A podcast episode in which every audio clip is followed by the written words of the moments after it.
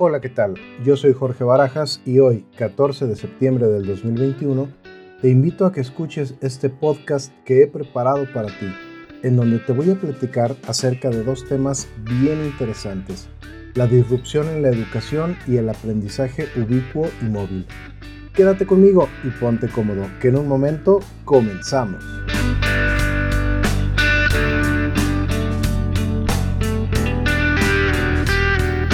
¿Recuerdas cómo fue tu educación escolar? Tal vez ya hayan pasado algunos años de eso, o tal vez no tantos. Tal vez tengas un hijo o una hija en edad escolar y estés justamente reviviendo esa etapa de tu vida. Levantarte bien temprano, arreglarte, desayunar e ir a tu escuela. Pasar encerrado en las cuatro paredes de tu salón las siguientes seis o siete horas del día, seguramente con un pequeño receso ¿Te suena familiar? ¿No has pensado que en décadas la metodología de la educación no ha cambiado significativamente?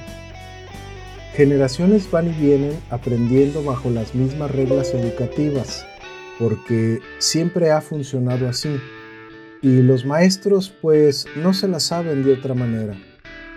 Pero las tecnologías sí que han avanzado a pasos agigantados dotando al ser humano de herramientas que nos convierten en lo que autores como Loveless y Williamson han llamado nodos de una red social interconectada. Y es aquí donde nos preguntamos, ¿por qué no ha habido cambios significativos en los métodos y técnicas educativas?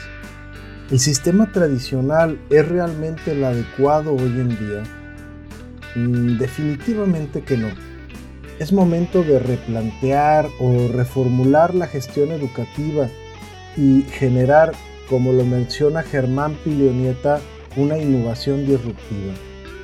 La disrupción en la educación debe ser realmente un parteaguas, una fractura entre los sistemas tradicionalistas y las nuevas metodologías que hacen uso del conexionismo y de las plataformas del hazlo tú mismo.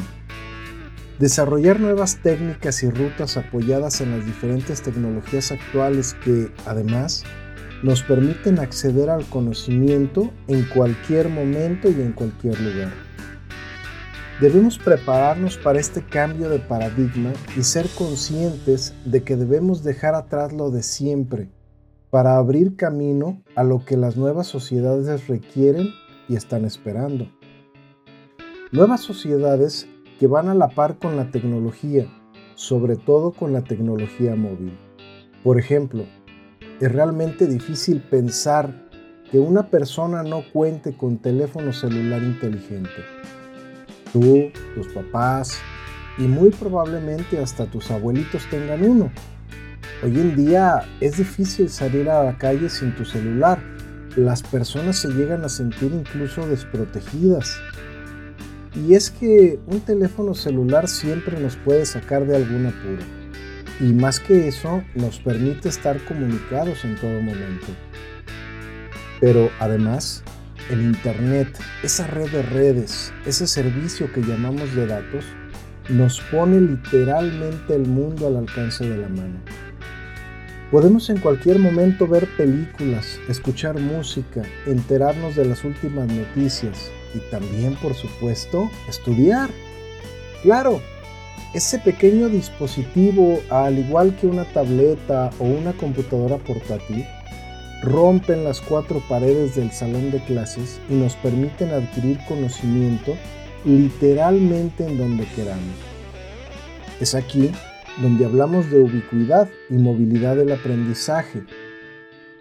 Podemos estar en nuestra casa, en casa de un amigo, en un ciber, en una cafetería o incluso de vacaciones. Y el aprendizaje irá con nosotros a todas partes, a cualquier hora y en cualquier lugar.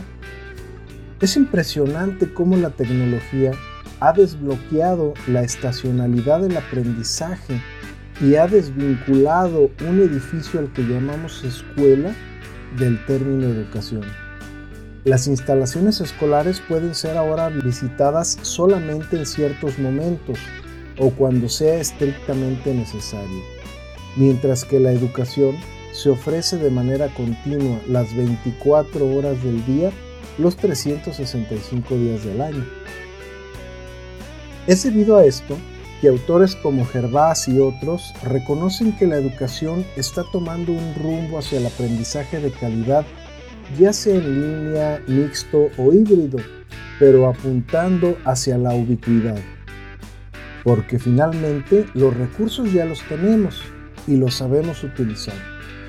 Gervás propone una tendencia para el aprendizaje ubicuo y móvil soportado en diferentes formatos como son los cursos abiertos en línea, el aula invertida, que utiliza recursos como YouTube, podcast, sí, como este, la gamificación y la información en la nube.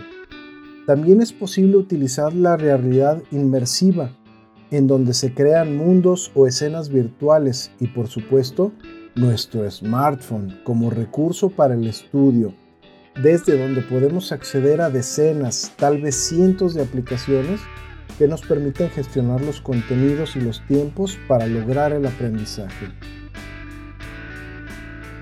¿Quién diría que un dispositivo que fue concebido para la comunicación bidireccional entre dos personas pueda ser ahora considerado como un núcleo central en la educación? Es así, con esta reflexión, como llegamos al final de nuestro podcast Espero que el contenido te haya resultado interesante y que hayas aprendido un poco más acerca de la disrupción en la educación y el aprendizaje ubicuo y móvil y sus tendencias. Yo soy Jorge Barajas, te agradezco tu tiempo y tu interés en este podcast. Me despido, hasta la próxima.